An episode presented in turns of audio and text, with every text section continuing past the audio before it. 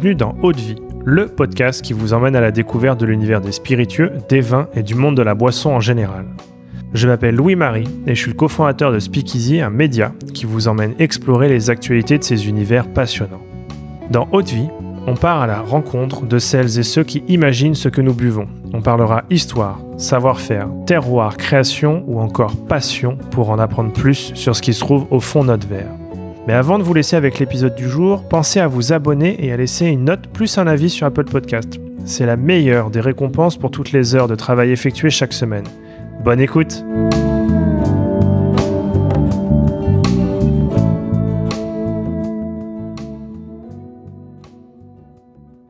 Bonjour à tous et bienvenue dans cette nouvelle édition de notre format du vendredi. J'ai le plaisir d'être en compagnie de Johan Colo, passionné de spiritueux, Instagrammeur sous le nom de Dose de France et embouteilleur indépendant, notamment sous la marque de Michelot.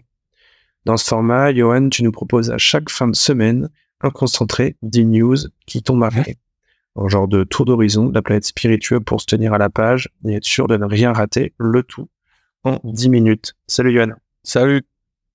Écoute, pour bien commencer, tu vas nous parler euh, d'Armoric. Ouais, alors on va parler de la distillerie Armoric du coup, qui devient euh, la première distillerie française à collaborer avec la prestigieuse Scotch Malt Whisky Society. Euh, alors pour ceux qui savent pas trop ce que c'est la Scotch Malt Whisky Society, c'est une sorte de club, si on peut dire, une association euh, qui a été fondée à Édimbourg, donc en Écosse, en 1983, et qui embouteille et vend du whisky single cask et single malt. Donc single cask, c'est un seul fût. Elle achète des fûts euh, individuels, du coup, euh, auprès de 170 distilleries différentes, parmi lesquelles maintenant on peut compter Armoric, de whisky de malt, donc en Écosse et dans le monde entier. Et, ensuite, elle les revend directement au détail à ses membres. Elle gère également quatre salles privées pour les membres au Royaume-Uni et plusieurs sites internationaux. Pour avoir des bouteilles de la Scotch Malt Whisky Society, c'est pas facile à dire. Euh, il faut tout simplement en être membre et vous pouvez euh, devenir membre de cette association en tant que Français. Il n'y a pas de souci, sachant qu'il existe pas mal de petites annexes en France détenues par des membres eux-mêmes.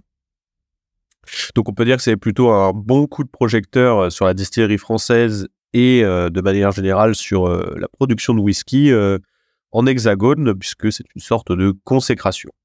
Alors la bouteille en question d'Armoric, ça sera un single malt, du coup, 8 ans d'âge, embouteillé à 60.8 degrés et nommé Toasty, Roasty and Oaky. Et il y aura seulement 622 bouteilles disponibles à la vente pour les membres de la Scotch Malt. Super. Ouais, c'est vrai que Armoric est une distillerie emblématique en France, pionnière euh, du whisky français. Et euh, c'est euh, vraiment chouette de savoir que non, elle rejoint ces embouteillages recherchés. Pour la suite de notre news, tu vas nous parler cette fois-ci d'un monument du patrimoine liquide français avec la Chartreuse. Alors, en effet, on peut parler de monument. La Chartreuse vient d'ouvrir une annexe. Chartreuse Diffusion a inauguré ce mardi 28 novembre au 128 boulevard Saint-Germain à Paris. Un très bel espace pour que les Parisiens découvrent l'histoire des moines chartreux et de leur liqueur élaborée à base de 130 plantes, suivant euh, une recette issue d'un manuscrit remis aux chartreux à Paris en 1605 par le fameux maréchal d'Estrée peut dire que la boucle est bouclée puisque les Chartreux reviennent à Paris, là où l'histoire a commencé il y a maintenant plus de 400 ans. Les moines, fidèles à leur vœu de prier dans la solitude pour l'humanité, eux sont restés bien sûr dans le monastère de la Grande Chartreuse, donc en Isère, euh, au cœur de la forêt du même nom. Dans cet espace, on pourra donc retracer l'histoire de la Chartreuse et des moines euh, à travers les siècles, mais aussi trouver une bouteille spécialement créée pour l'occasion, une petite bouteille appelée Elixir Apothicaire. Super, ouais, on a hâte euh, de découvrir tout ça. Euh, ensuite, tu, souhaitais nous parler d'un chouette événement euh, qui va avoir lieu à Paris la semaine prochaine, si je ne me trompe pas, c'est ça? Alors exactement, autre lieu insolite, la barge 166, alors plus précisément à Issy-les-Moulineaux, donc c'est collé à Paris. C'est un endroit qui est donc une barge, comme le nom l'indique, une péniche si vous voulez, qui est le premier chai de vieillissement flottant au monde. Il est dédié à ce qu'on appelle les private cask owners, donc ce qu'on pourrait traduire par des clients privés qui achètent des fûts pour ensuite faire leur propre embouteillage.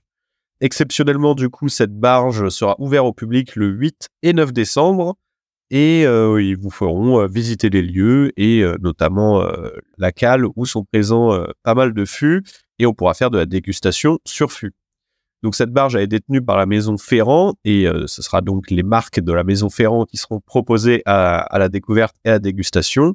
il y aura donc du coup le cognac Ferrand, logique, les rhums Plantation, très connu, et Canrock, et le gin Citadel.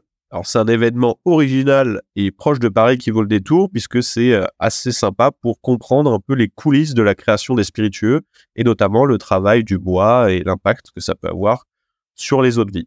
Super. C'est vrai que le, lieu est, euh, est superbe. C'est vraiment quelque chose à voir. Et puis c'est vrai que ça s'annonce être un, un bel événement pour déguster les, produits de la maison. Il y aura des pairings qui seront aussi à découvrir, notamment autour du chocolat, et une bouteille édition limitée qui sera euh, présente sur la barge. Pour finir, avec notre news euh, cette fois-ci internationale, tu vas nous parler de Diageo et de l'Australie, c'est ça? Alors exactement, euh, Diageo, du coup le leader mondial de l'alcool, s'attaque à la crise du coût de la vie en, entre, guillemets en réduisant le prix des cocktails ils ont trouvé une petite technique et le testent en Australie dans plus de 200 pubs en servant tout simplement des cocktails à la pression. Euh, ils, ont euh, testé cette nouvelle technique qui a pour but du coup de réduire bah, la confection et du coup le, le personnel qui est attaché à la création de ces cocktails. Leur but est de servir et de décorer six cocktails à la minute donc adieu les shakers et la confection minute avec le barman derrière le bar et bonjour le bec pression et les prémix. C'est, euh, on peut critiquer ou avoir un, avis différent, mais c'est un nouveau segment de marché qui s'ouvre euh, et qui va faire le distinguo entre des cocktails assez simples et servis rapidement à la pression ou des cocktails un peu plus travaillés qui seront dans les euh, bars à cocktails, les speakeasy, avec là des, des vrais maîtres du mélange. En tout cas, c'est tout pour euh, les actus de la semaine. Et moi, je vous dis à la semaine prochaine pour une nouvelle revue d'actualité du monde des spiritueux. À plus. À bientôt.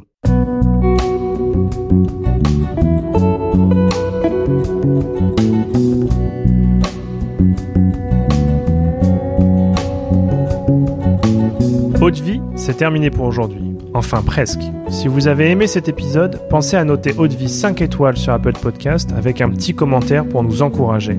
C'est ce qui nous aide à gagner en visibilité et nous encourage à produire toujours plus d'épisodes. Enfin, si vous souhaitez en apprendre plus sur l'univers des vins, des spiritueux et du monde de la boisson en général, rejoignez-nous sur Speakeasy, le lien est dans la description. Merci encore et à la semaine prochaine.